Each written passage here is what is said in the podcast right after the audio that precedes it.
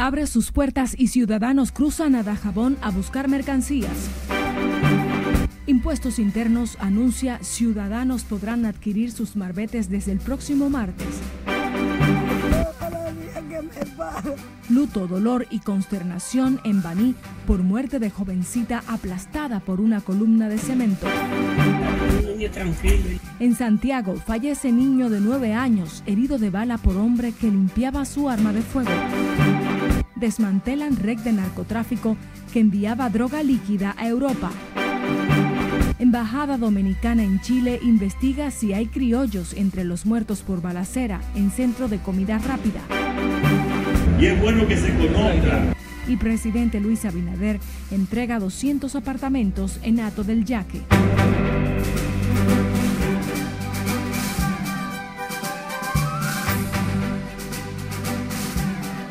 Hola, muy buenas tardes. Muchísimas gracias por sintonizar la Red Nacional de Noticias en esta jornada informativa de fin de semana. Soy María Cristina Rodríguez. Es un gran honor que seamos su opción noticiosa.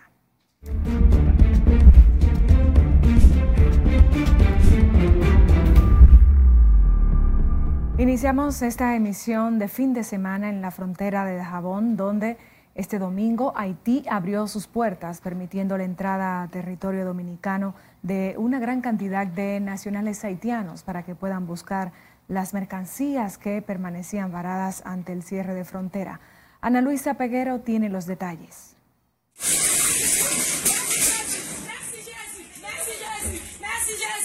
Luego de oponerse a una reapertura paulatina del comercio, las autoridades haitianas cedieron y este domingo abrieron sus puertas.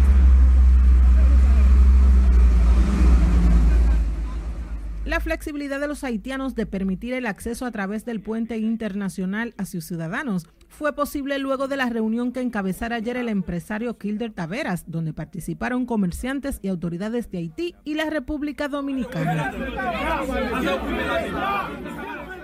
El intercambio comercial estuvo supervisado por el Cuerpo Especializado en Seguridad Fronteriza Terrestre, quien trasladó a extranjeros hasta sus camiones y motores de carga para que puedan cruzar a su país con la mercancía y así tener un control. Ante el ingreso de los haitianos, algunos comerciantes dominicanos abrieron sus locales dentro del mercado fronterizo para vender sus productos, algo que fue imposible el pasado miércoles cuando el alcalde de Juana Méndez afirmó que Haití no aceptaba la apertura parcial de la frontera. Se recuerda que ese día se produjo un incendio que afectó varios locales del mercado fronterizo y que su origen está siendo investigado por el DNI. El conflicto diplomático entre República Dominicana y Haití se originó por la construcción de un canal que debía las aguas del río Masacre, lo que provocó que el gobierno ordenara el cierre definitivo de la frontera dominico-haitiana el pasado 15 de septiembre. Más adelante el conflicto fue llevado ante la Organización de Estados Americanos, donde el canciller dominicano pidió a ese organismo que interviniera para mejorar la crisis entre República Dominicana y Haití aunque para la mañana lunes se espera la entrada masiva de compradores y vendedores del vecino país a territorio dominicano. El gobierno aclaró que sigue suspendida la emisión del visado a nacionales haitianos. Ana Luisa Peguero, RNN. Y a propósito del tema, residentes o presidentes de asociaciones de comerciantes de la República Dominicana afirmaron que será muy difícil que Haití encuentre otros proveedores de los productos que compraba República Dominicana antes del cierre de la frontera. El presidente de la Asociación de Mayoristas en Provisiones de Santo Domingo, Andrés Cosma, aseguró que importar productos es muy costoso, por lo que no será posible competir en precio con el que puede ofrecer República Dominicana mientras que Alberto Lerox Estrada, presidente del Consejo Nacional de Comercio en Provisiones, dijo que aunque están en su derecho de probar otros mercados, para Haití sería muy costoso el tema de la importación extranjera, alegando que no es lo mismo adquirir un producto por tierra que por barco, ya que los impuestos se elevarían. La Dirección Nacional de Impuestos Internos informó este domingo que el pago del impuesto anual para la circulación de los vehículos en el país podrá realizarse a partir del martes 17 de octubre del presente año. La entidad destaca que la adquisición del marbete estará disponible para 1.700 o para 1.770.261 vehículos, al tiempo que precisó que los precios del impuesto se mantienen inalterables. En este sentido, los vehículos fabricados hasta el año 2018 pagarán 1.500 pesos, los de ese año en adelante 3.000 pesos. Además de las oficinas de la DGI, el Marbete podrá ser adquirido en 787 sucursales de 44 entidades financieras distribuidas en todo el país. Y una lamentable tragedia ha consternado a todo el municipio de Baní, en la provincia de Peravia. Se trata de la muerte de una joven de 18 años, quien fue aplastada por una columna al momento que compartía con unos amigos en su vivienda. Nuestra compañera Margarita Dipré se trasladó a esa provincia sureña y nos ofrece los detalles. Ay, todos los días que me paro y lo primero que le encomiendo a mis hijos y mira ahí. Emily Tejada Lara, de 18 años, ya no podrá cumplir su sueño de trabajar en una aerolínea famosa que le permitiría recorrer el mundo. La joven, que se graduaría con honores del curso de azafata en el próximo mes de diciembre, jamás imaginó que sería sorprendida por la muerte en su propia casa. El dolor que ha dejado su partida entre sus familiares es indescriptible, a pesar de que los restos de Emily Tejada fueron sepultadas en este camposanto, su madre, su abuela volvieron hasta el cementerio tratando de buscar una respuesta. Y suelto un, estruendo que cae esa pared yo oigo ese estruendo y uno brinco y creía que era un tiroteo y salgo para afuera, para adelante y no veo nada y oigo los gritos y me mando para atrás con la chiquita y cuando subo arriba, en el suelo bañadita en sangre mi niña. Emily, hija única de la señora Zoila Soriano, estaba en esta terraza compartiendo con su novio y su prima, cuando en fracciones de segundo fue aplastada por una columna de cemento que le causó la muerte instantáneamente. Estaba en mi casa estaba arreglando su habitación y pusieron estábamos acá. Yo le dije que la quitara, que no se subiera ahí. Y no, yo no escuchó. Me dijo, mami, mira, te puse la hamaca para que te suba. Yo le dije, quita eso, Emily. Que yo no voy a subir ahí, mi amor, quítalo. Y lo, lo que hizo fue ya subirse, Dios mío. Y cuando se subió, se cayó la pared ahí arriba. Le cayó en su cabeza. Sus familiares y amigos aún no despiertan de la pesadilla de ver morir a su pequeña, como le decían, sin poder hacer nada para salvarla. Emily, quien desde pequeña se mostró como una niña inteligente, cursó sus estudios en este centro educativo Juan Pablo Duarte. Hoy, quienes lloran su repentina muerte la describen como una persona emprendedora que tenía deseos de superarse y ser un ente productivo en la sociedad. Fue buen estudiante, fue tan buen estudiante que nosotros no sabemos cómo explicar muchas cosas de ella, porque de ella no hay nada, nada, nada, nada que buscar. Excelente niña, no hay queja de esa niña para nada con nadie, excelente en todo, en todo. Esa niña era algo ejemplar, emprendedora, solidaria una niña muy madura para su edad. Una niña que, que todo lo tenía por delante. Mercedes, me falta poco para graduarme de, de azafata, porque yo voy a echar para adelante para ayudar a mis padres y a mi mamá. Y si puedo, te meto la mano con algo, porque yo sé cómo tú vives. Un día que me llevó a mi casa, me dijo así mismo, si no es así, que yo no llegue vivo a mi casa. En el segundo nivel de la vivienda aún permanece la columna que le cegó la vida a la joven Emily, quien buscaba descansar en una hamaca. Los familiares se quejaron de que el 911 tardó una hora y media en llegar hasta el lugar. De igual forma, se quejan de que la policía se llevó detenido el novio sin investigar previamente de que la tragedia fue un accidente. Margarita Dipré, RNN. Muere un niño que recibió un disparo en el tórax de manera accidental en un barrio de Santiago Oeste cuando visitaba la casa de su hermana, en un hecho que es investigado por las autoridades. Se trata del infante Ander Jesús Trino Rodríguez, de nueve años, quien al momento del hecho se encontraba en el lugar cuando su cuñado, un raso de la policía, limpiaba una pistola y se le escapó el tiro que lo hirió mortalmente. Era un niño tranquilo y no podía casi tampoco, era contento. ¿Estudiaba el niño? Sí, ¿En qué nivel? en tercero. Muy bien. que lo sacaron de una vez para el hospital y se murió llegando al hospital. ¿Pero de qué murió? Aquí en la comunidad, ¿qué se dice? No, porque no, no tenía nada. Estaba, no, ahorita no. Eh, estaba la pistola. La tragedia ha causado dolor y consternación entre los residentes del barrio El Semillero, donde vivía el menor, que fue descrito como un niño alegre por sus familiares y allegados. La Dirección Nacional de Control de Drogas y el Ministerio Público confiscaron ocho paquetes de cocaína y desarticularon una red de narcotráfico internacional cuyo modo operativo era enviar droga líquida en bebidas energizantes y productos enlatados a Europa. Las autoridades explicaron que daban seguimiento a esta red desde el 2021 luego de que se detectara en la modalidad de exportación en el puerto de Rotterdam 408 botellas de bebidas energizantes con 81.6 kilos de cocaína líquida.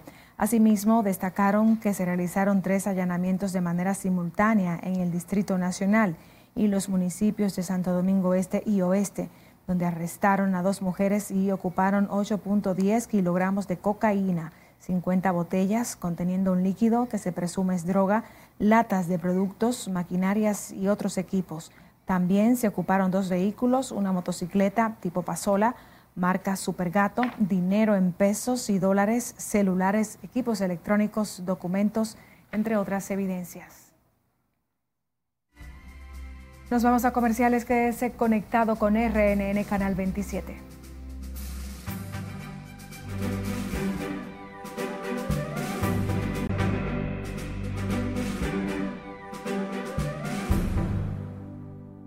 Retornamos con más. Es momento de darle la vuelta al mundo informativo internacional con nuestra compañera Ana Luisa Peguero. Vamos. Iniciamos este bloque internacional con los 10 dominicanos que se encontraban varados en Israel, quienes finalmente llegaron a suelo estadounidense este domingo, tras varios días de incertidumbre y un retraso de varias horas por bombardeos cercanos al aeropuerto de Ben. El vuelo en el que viajaban los dominicanos logró salir alrededor de la medianoche del aeropuerto israelí, cuando la hora en la que tenían pautada era las 9 de la noche. El secretario de Estados Unidos, Anthony Blinken, pidió ayuda a su homólogo de China, Wang Yi, para evitar que otros países o grupos se involucren en la guerra entre Israel y las milicias palestinas de la Franja de Gaza, incluyendo el grupo Hamas. El Comité para la Protección de los Periodistas ha denunciado la muerte de al menos 12 periodistas, dos más desaparecidos y ocho heridos desde el inicio de las hostilidades entre Hamas y las Fuerzas Armadas israelíes el pasado 7 de octubre. Entre los fallecidos hay 10 periodistas palestinos, un periodista israelí muerto y otro desaparecido, y un muerto más en ataques sobre el sur del Líbano. La Cancillería de Argentina informó que 15 ciudadanos de ese país murieron tras los ataques de Hamas del 7 de octubre y que hay 15 personas reportadas como desaparecidas. En el kibbutz o comunidad agrícola de Nit Izar, cercano a la frontera con Gaza, seis argentinos han sido declarados como secuestrados por Hamas. Médicos en Gaza advirtieron el domingo que miles de personas podrían morir si los hospitales llenos de heridos se quedan sin combustible y sin suministros básicos. Los palestinos en el asediado enclave costero trataban de conseguir comida, agua y un lugar seguro antes de una ofensiva israelí terrestre en la guerra iniciada la semana pasada por un letal ataque de Hamas. Ecuador vota este domingo para elegir a su primera presidenta mujer o al mandatario más joven de la historia, en un balotaje que se anticipa reñido y tenso luego del asesinato de un candidato en medio de la arremetida del narco. Un total de 2.843 emergencias se reportaron este domingo en Ecuador, donde se desarrolla la segunda vuelta de las elecciones en la que se designará al sucesor del conservador Guillermo Lazo entre el joven empresario Daniel Novoa y la abogada Luisa González. De acuerdo al Servicio Integrado de Seguridad, la provincia con más incidencia en la costera del Guayat,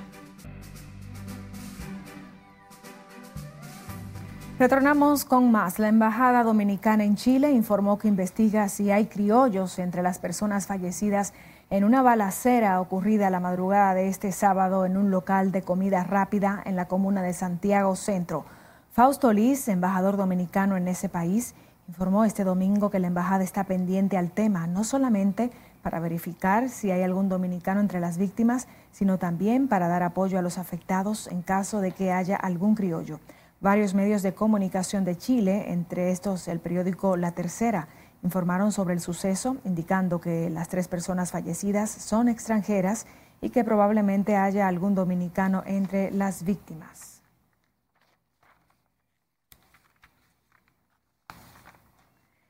Y mientras que en sectores de la capital y otros puntos del país los delincuentes no descansan, en el municipio de Baní, algunos consultados entienden que en esa zona la Policía Nacional está cumpliendo con su trabajo. Nuestra compañera Margarita Dipré estuvo en esa localidad y nos preparó el siguiente reporte.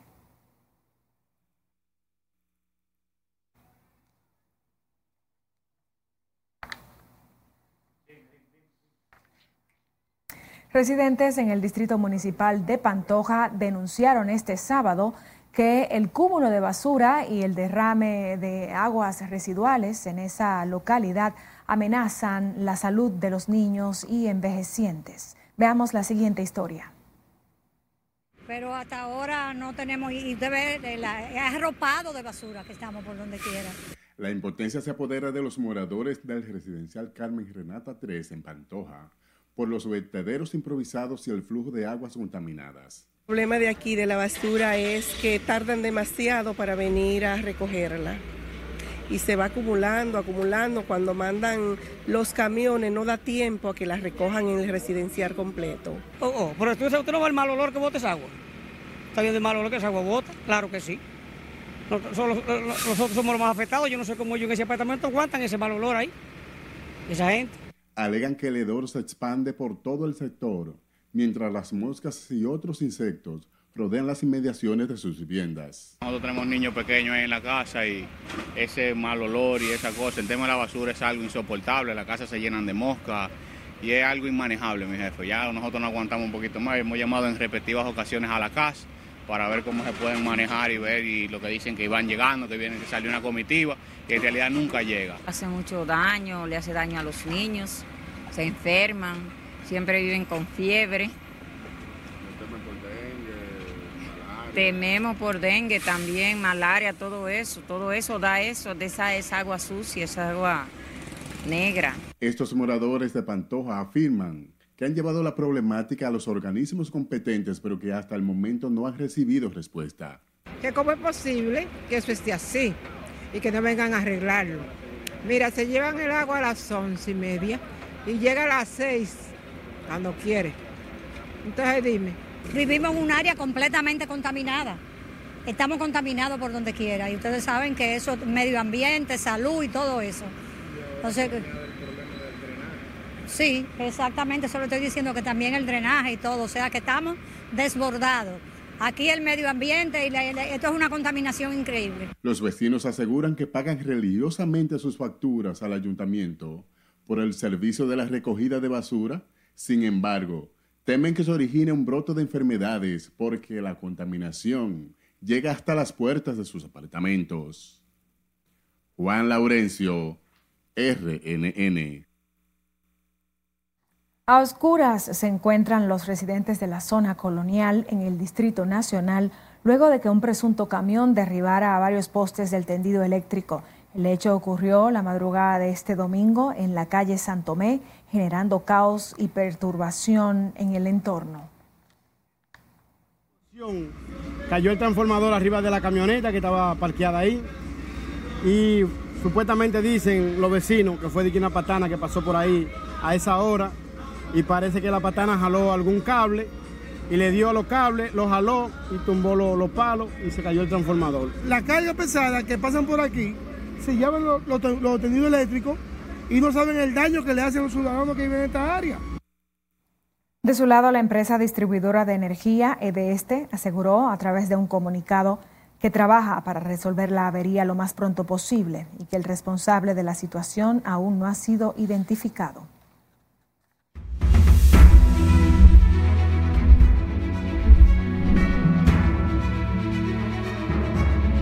El partido Alianza País inició este domingo la celebración de sus elecciones internas a través del método de convención de delegados en la provincia de Santo Domingo y en todas las provincias en el territorio nacional. La convención provincial inició de manera simultánea a las 9 de la mañana en Santo Domingo Este, como municipio cabecera. Estamos realmente sorprendidos porque tenemos un quórum casi de un 100% a la hora prevista para iniciar entre las 9 y las 9 y media y todo el mundo ha llegado con un gran entusiasmo. Que son nuestra convención de delegados, donde estamos, eh, donde estamos eh, seleccionando y eligiendo de manera democrática lo que son todos nuestros candidatos y candidatas. A través del proceso interno de Alianza País serán escogidos los candidatos en los niveles congresual y municipal como senadores, diputados, alcaldes, regidores y juntas distritales, entre otros. El partido Fuerza del Pueblo realizó consulta este domingo para elegir a sus candidatos en el exterior. Las consultas que definirán las siete candidaturas en el exterior se realizaron de manera virtual, cuyos resultados serán dados a conocer en los próximos días. Las plazas del exterior dividen en tres circunscripciones. En la número uno están los votantes de Estados Unidos y Canadá, los dominicanos residentes en Florida, el Caribe y Suramérica. En la circunscripción tres están los residentes de Europa. El presidente Luis Abinader entregó este domingo 200 apartamentos en Ato del Yaque, Distrito Municipal de Santiago de los Caballeros. La obra estuvo a cargo del Ministerio de Vivienda y Edificaciones con el apoyo de la fiduciaria Banreservas y se enmarca dentro de la iniciativa Mi Vivienda. En la actividad estuvieron presentes los beneficiarios, así como el viceministro de Construcción del MIVET, Dani Santos, en representación del ministro Carlos Bonilla y autoridades de Santiago.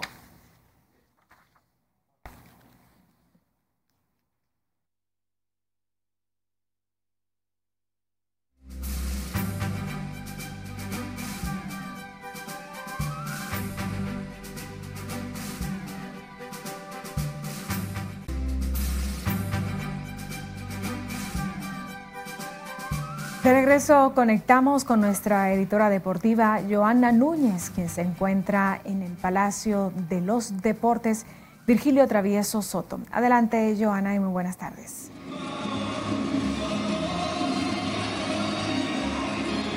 Muchísimas gracias, querida María. Asimismo, estamos en este domingo de ambiente de baloncesto en el Palacio de los Deportes Virgilio Travieso Soto, donde a primera hora en esta jornada de semifinal, el Rafael Varias logró su sexta clasificación a la serie final al vencer 81 por 78 al combinado de huellas del siglo de Cristo Rey. Y los elimina, gracias, los elimina de esta fase de semifinal con una victoria que manda al Varias a disputar la final que podría arrancar el martes o el miércoles, dependiendo de lo que suceda en este partido que se está jugando ahora, donde Mauricio se enfrenta a San Carlos.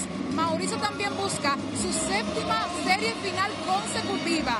¿Escucharon bien? La gente de Villajuana está buscando avanzar a esta serie final y podría haber una reminiscencia de la final de hace unos años donde Varias y Mauricio también se presentaron en una serie que fue total éxito en este Palacio de los Deportes. En el partido de primera hora por el Varias, el más destacado fue Luis Santos con 22, Brandon Dawson con 22 puntos y 12 rebotes, seguido de Luis Santos también con 16 puntos y 12 rebotes. Por el lado del Varias, me comuniqué, hablé con el gerente general Juan María y me dijo que ya Luis Santos termina su participación porque ya él tenía un compromiso previo en Uruguay. Por lo tanto, el Varias está en negociaciones para traer un nuevo refuerzo de cara a la serie final. En esos momentos se juega la final del primer cuarto, restando cuatro minutos. 11 por 7 está ganando el club Mauricio Báez a San Carlos. Los sancarleños no tienen vida. Si pierden hoy, Mauricio automáticamente pasa a la serie final. En otras noticias, hoy, esta noche, a las 8 y 15, se arranca la serie de campeonatos de la Liga Americana. Los Rangers de Texas enfrentando a los Astros de Houston. En Houston, y les cuento que este año los Astros tienen la serie ganada 9 a 4 en los enfrentamientos en vuelta regular. Hoy abre por el conjunto de los Astros de Houston Justin Verlander. Por los Rangers va Jordan Montgomery. Ambos lanzadores fueron bastante ponchadores. Verlander con problemas de, lesión en, durante la temporada, pero el, hombre es un caballo y sabemos que un batallador y sabe lanzar en esos juegos importantes de playoff. Así que la final de la Liga Americana a las 8 y 15, el primer picheo en el Minute Park de la ciudad de Houston. Ya mañana arranca la serie de campeonato en la Liga Nacional Phillies y Bravos. Así, Phillies y el combinado de Arizona Diamondbacks. Así que otra serie que también será bien interesante y bien caliente. Esto es todo en los deportes. Regreso contigo, mi querida María. Feliz resto del domingo. Muchísimas gracias, Joana Núñez. Suerte, ¿verdad? Que gane el mejor. Pasamos con otra información y esta es lamentable. Con incertidumbre reaccionaron los residentes de los Alcarrizos segundo al percatarse que los chinches obligarán a las autoridades a cerrar un centro de salud de atención primaria en esa demarcación. Juan Laurencio nos cuenta. Esto es un brote. Si es un brote ahí, imagínate. Cuando viene a veces pasa por estos lados y viene aquí. Moradores en la calle Las Gaviotas mostraron preocupación luego de percatarse que las chinches obligaron al cierre del centro de atención primaria conocido como el CPN, por lo que atribuyen la situación a la falta de higiene. ¿Un brote ahí? No temen que eso se expanda. Claro, mi hijo, porque dime tú, chinche, chinche. ¿Qué sí qué? Yo, soy licenciada en enfermería. Ah, y yo sé lo que es eso. Bueno, fumigación, fumigación. Inclusive, si hay eso, debe venir salud pública a limpiar, porque eso es que está bien, tiene muchos gérmenes. Se Claro, eso es peligroso para la salud. Además del temor de que las plagas se trasladen a otras edificaciones cercanas, temen que la falta de salubridad se convierta en un foco de enfermedades. No, vez que resuelvan eso, porque sea como sea, porque hay mucha familia y hay muchos locales, pues imagínense, son cosas que eran... Sí. Descuido de la, de la población, del agua y todas esas cosas que la causan. Eh, agua negra, basurero, mucha basura hay aquí. Todas esas cosas. Mira, ahí cuando llueve, eso se hace un manantial de agua. no solo cuando llueve, cuando llega el agua de la llave. Los residentes en los Alcarrizos segundo piden a las autoridades que fumiguen todo ese sector y no solo el local del centro de atención primaria clausurado entienden que es la única manera de evitar que ese territorio se llene de chinches y otros tipos de parásitos. Juan Laurencio, RNN.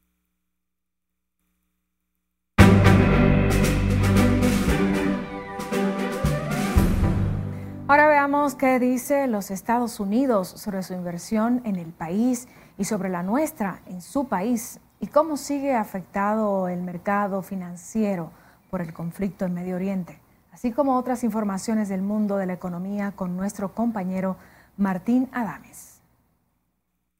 Un reporte sobre el clima de inversiones 2023 del Departamento de Estado de los Estados Unidos valoró positivamente los esfuerzos de la actual administración de gobierno de la República Dominicana bajo el liderazgo del presidente Luis Abinader, afirmando que el mandatario ha llevado a la nación a destacarse como uno de los pocos países de la región donde los ideales e instituciones democráticas están en ascenso.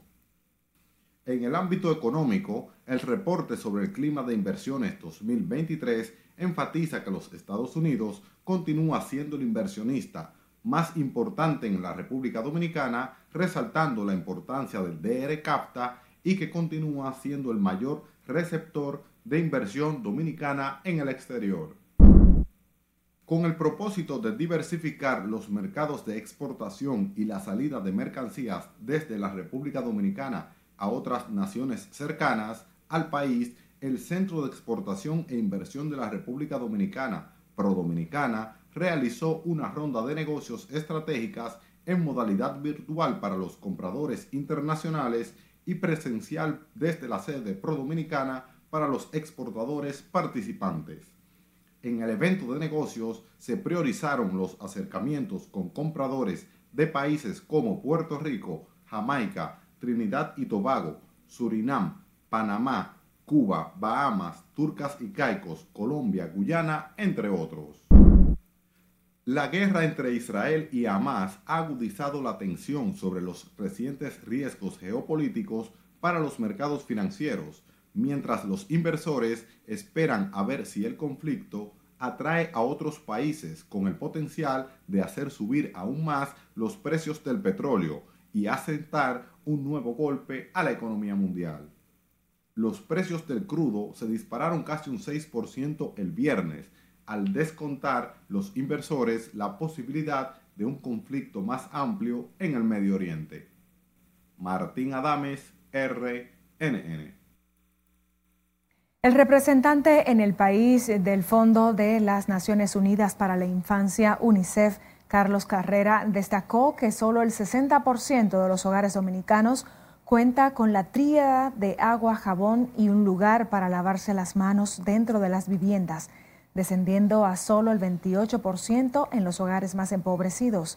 El diplomático agregó que estadísticas resaltadas por UNICEF identifican que en todo el mundo alrededor de 3 de cada 10 personas, unos 2.300 millones, no tienen instalaciones básicas para lavarse las manos con agua y jabón en el hogar. Indicó que un gesto tan simple como lavarse las manos con agua y jabón puede ser clave para la supervivencia de millones de personas, sobre todo de los más pequeños. Recordó que los niños son especialmente vulnerables a los efectos de la diarrea y de las infecciones respiratorias enfermedades que se pueden prevenir fácilmente con un poco de agua y jabón.